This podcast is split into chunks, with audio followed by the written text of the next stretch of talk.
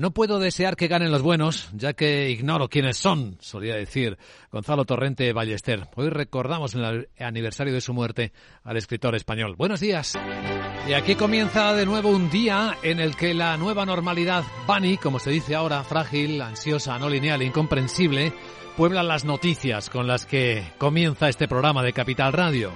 Noticias de fuerte contraste, fuerte crecimiento de la economía de Estados Unidos y del empleo, cuando aumentan las, eh, los anuncios de despidos en grandes compañías que van más allá de las tecnológicas, como el caso de Aspro que estamos eh, recogiendo esta mañana, el fabricante de juguetes. O también en clave de resultados empresariales, beneficios que se intentan mantener con ventas que suben pero márgenes que se estrechan. Y hoy pesa sobre el mercado el efecto Intel con una visibilidad tan baja que ni siquiera alcanza más allá del primer trimestre del año, según reconocía el propio eh, CEO de Intel, Pat Gelsinger, eh, mirando este año 2023. En el que dice que espera que la debilidad macro persista al menos durante la primera mitad del año, con la posibilidad de mejora en la segunda mitad. Sin embargo, dada la incertidumbre en el entorno actual, no proporcionaremos una guía de ingresos más allá del primer trimestre. ¿Tampoco ven ustedes? Se pregunta el mercado. Así que las caídas en el mercado fuera de hora de Intel, del gigante mundial de los semiconductores, han rozado el 10%. ¡Qué decepción ver tan poco!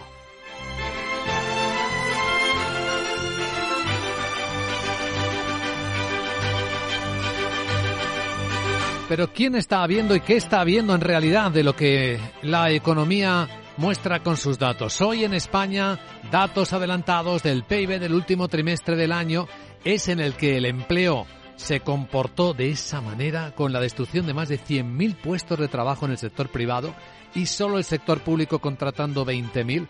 Va a ser objeto hoy de análisis, por cierto. Eh, eh, lo que está pasando en el mercado laboral español, con Juan Pablo Riesgo, socio responsable de EY Insights, fue secretario de Estado de Empleo en gobiernos anteriores. La escena es curiosa. La temporalidad se duplica en el sector público mientras se reduce en el sector privado.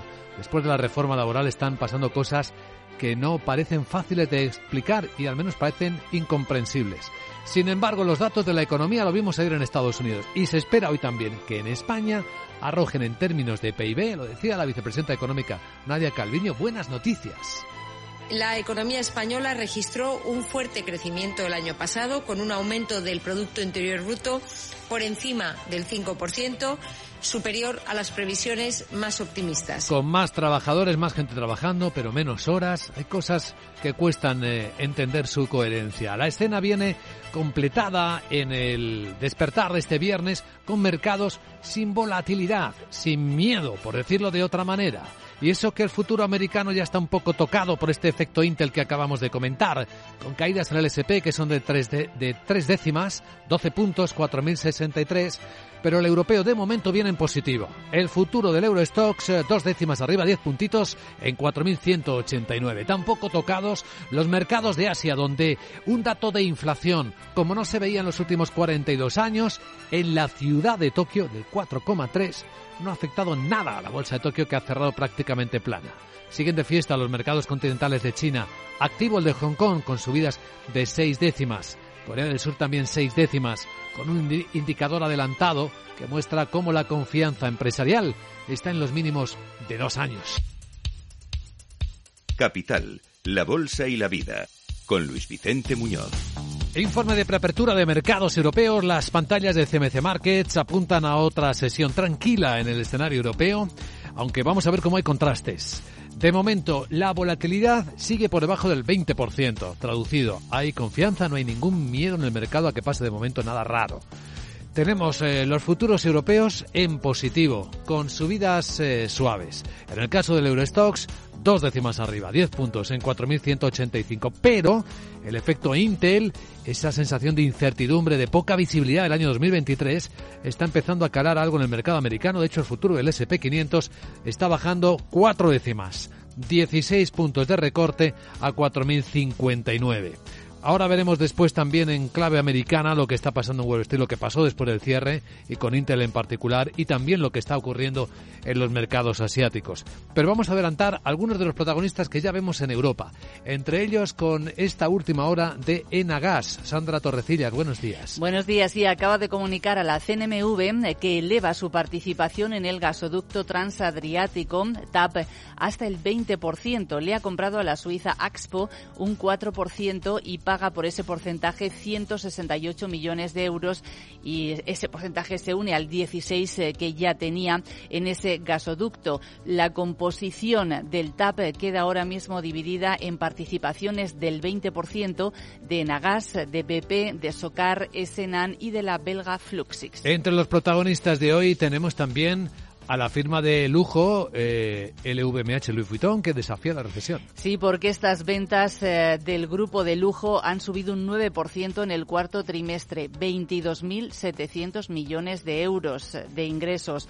Los compradores de Estados Unidos y de Europa dice que han derrochado durante la temporada navideña y que eso ha ayudado a compensar en parte las interrupciones que se han sufrido en China por el coronavirus. Los datos están por encima de lo esperado. Louis Vuitton la verdad es que no desglosa por por marcas, pero en esta ocasión sí que ha dicho que la marca concreta Louis Vuitton ha superado los 20.000 millones de euros en ventas por primera vez y eso es además el doble de lo que vendió en el año 2008. Además, eh, ha señalado que de continuar la tendencia que está observando este principio de año 2023 va a ser también muy buen año y eleva dividendo desde 10 euros del año pasado hasta 12 euros. Las acciones, recordamos que están en máximos y ha superado la capitalización de mercado de 4 400.000 millones de euros. Es líder como empresa más valiosa en Europa. Y a ver si a SML le toca lo que posiblemente puede afectarle las posibles restricciones para que venda sus productos a China. Sí, porque Japón y Países Bajos podrían unirse próximamente, incluso este mismo viernes, a Estados Unidos en esas restricciones de las exportaciones de equipos de fabricación de semiconductores a China. Esto supondría que Países Bajos restringiría a SML la venta de máquinas a ese país utilizadas para hacer ciertos tipos de semiconductores avanzados. Japón impondría restricciones similares a firmas como Nikon y Tokyo Electron. Otros protagonistas de hoy, Airbus, que va a contratar más. Tiene la intención de contratar a más de 13.000 personas en todo el mundo este año. Las nuevas contrataciones apoyarían el aumento de la producción de aviones comerciales, pero también su negocio de defensa, espacio y helicópteros. Más de 9.000 de estos eh, puestos estarían en Europa y el resto en toda la red global de la empresa. Por cierto, Airbus tiene 130.000 personas contratadas en todo el mundo. Y en los últimos minutos, Jeffries le ha bajado precio objetivo y también recomendación. Bueno, en nuestro foco volverán a estar hoy, Laura Blanco, los bancos. Sobre todo, Luis Vicente, buenos días. Después del informe que acaba de publicar la Federación Bancaria Europea y la consultora Oliver Wyman. Atención, los bancos de la Unión Europea podrían aumentar los préstamos en casi un tercio en casi un tercio si los reguladores aplicaran requisitos de capital de la misma manera que sus homólogos estadounidenses. Más crédito de la banca podría fluir al mercado si la regulación europea fuera como la americana. El informe acaba de publicarse y lo hace horas después de que el mercado se quedara con la boca abierta con las cuentas de Sabadell. Las cuentas de todos los bancos del IBEX 35 van a crecer como han crecido las cuentas de Sabadell o como han crecido las cuentas de Bank Inter. Le preguntamos a José Lizán desde Cuadriga Funds probablemente este primer semestre siga siendo un buen semestre para la banca. Yo creo que de cara al segundo semestre pues ya empezarán el tema de pues la captación de depósitos más cara, todo el tema de caída en volúmenes muy probablemente, tengamos menores comisiones y yo creo que, muy probablemente pues lo mejor del año va a estar en esta primera parte. Porque en esta primera parte se va a reflejar que el incremento del margen de intereses y su repercusión, eh, el incremento de los tipos de interés y su repercusión en el margen de intereses. Antonio Castelo.